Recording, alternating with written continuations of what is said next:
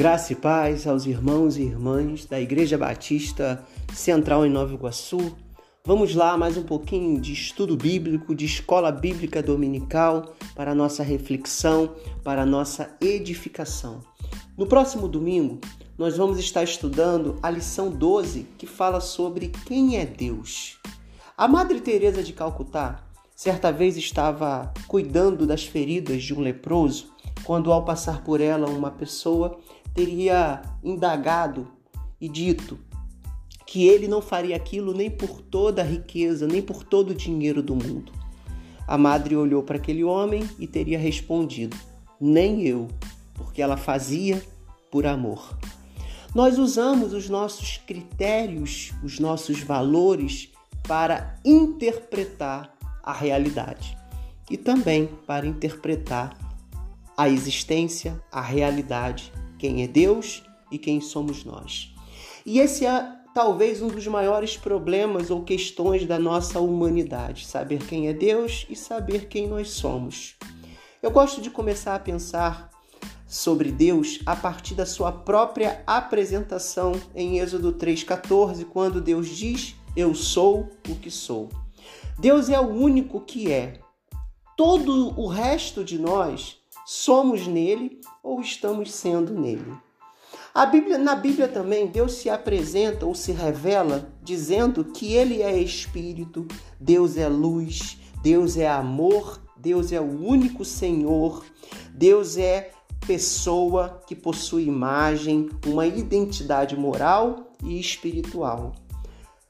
Também Deus se apresenta de outras formas, na natureza criada, na história, na vida que flui em tudo que tem fôlego. E o salmista diz: para que tudo que tem fôlego louve ao Senhor. Tudo isso é imensurável, é maravilhoso e grandioso demais para que possamos dar conta em sua totalidade. E o problema está justamente aí. Quando nós tentamos definir, mensurar, capturar o que é o eterno, o que é o absoluto, o que é Deus em nossa mente. A melhor conceitação de Deus continua sendo: eu sou o que sou. Deus apenas é. No passado ele é, no presente ele é e no futuro ele é. Deus não muda e nele não há sombra de variação. E as nossas referências para construir o conceito de Deus, elas acabam sendo muito a, a, o resultado das nossas experiências históricas, culturais, de, dos nossos relacionamentos. Então, a humanidade, no decorrer da sua trajetória no mundo, nós poderíamos pensar três grandes modelos de interpretação do mundo, três modelos que também são utilizados para conceituar Deus. O primeiro modelo é o modelo mítico. O mito era usado na cultura, principalmente anterior a Moisés, para explicar a forma como o Deus de Abraão, Isaac e Jacó se apresentou. As explicações míticas, elas são carregadas de um simbolismo. Elas usam as sagas, as epopeias, as cosmogonias como uma forma de explicar uma realidade que não pode ser alcançada. É... O outro modelo é o modelo dogmático ou religioso. Os dogmas, na verdade, são fórmulas construídas para tentar explicar as coisas relacionadas à nossa existência. Doutrinas, tradições religiosas. Diferente do mito, o dogma tem uma lógica própria para que se torne mais inteligível a ideia que se pretende passar acerca das realidades que nós não alcançamos, sem recorrer necessariamente ao mito. E o modelo filosófico, onde as reflexões, principalmente de Platão e Aristóteles, contribuíram para a formação do nosso conceito ocidental de Deus único e de Deus universal. No EBD, nas sextas-feiras, nós iremos tratar melhor sobre isso. Resumidamente, poderíamos dizer que os modelos filosóficos deram uma racionalidade à fé e ao conceito de Deus.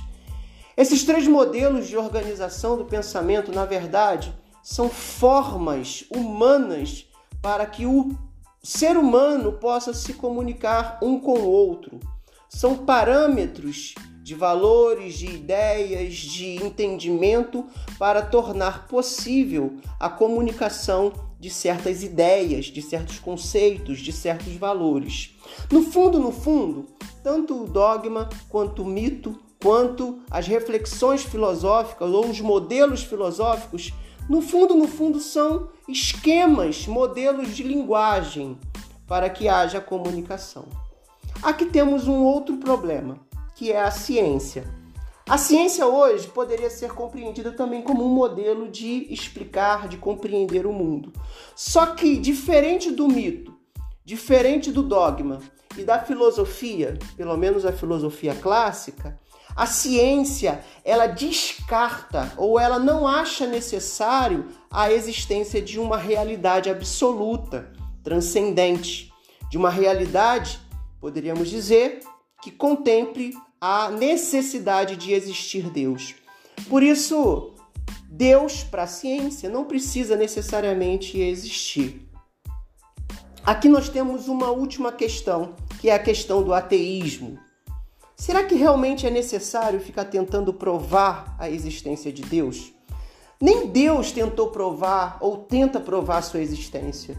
A Bíblia diz que Jesus veio a esse mundo para salvar e buscar o que estava perdido, e não para provar que ele existe.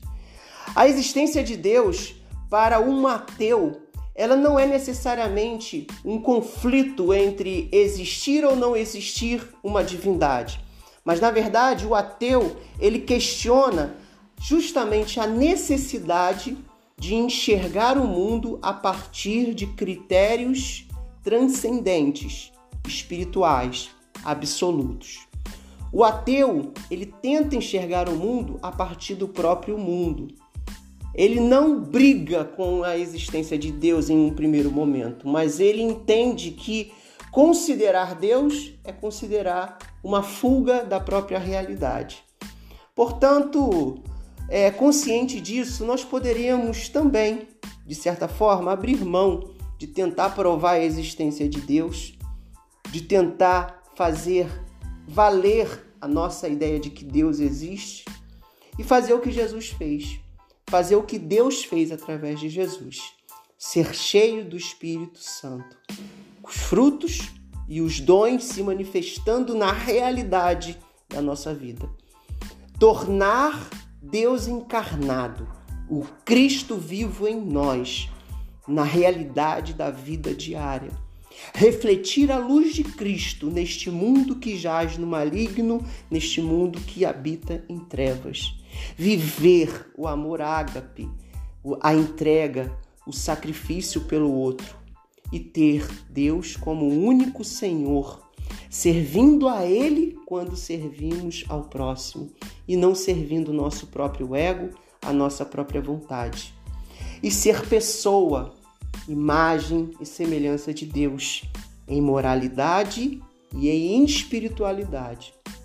Esse é o grande desafio da nossa vida, porque mais do que provar a existência de Deus, mais do que tentar conceituar Deus pela mito, pela filosofia ou pela é, pelo dogma, nós precisamos viver Jesus Cristo dia a dia.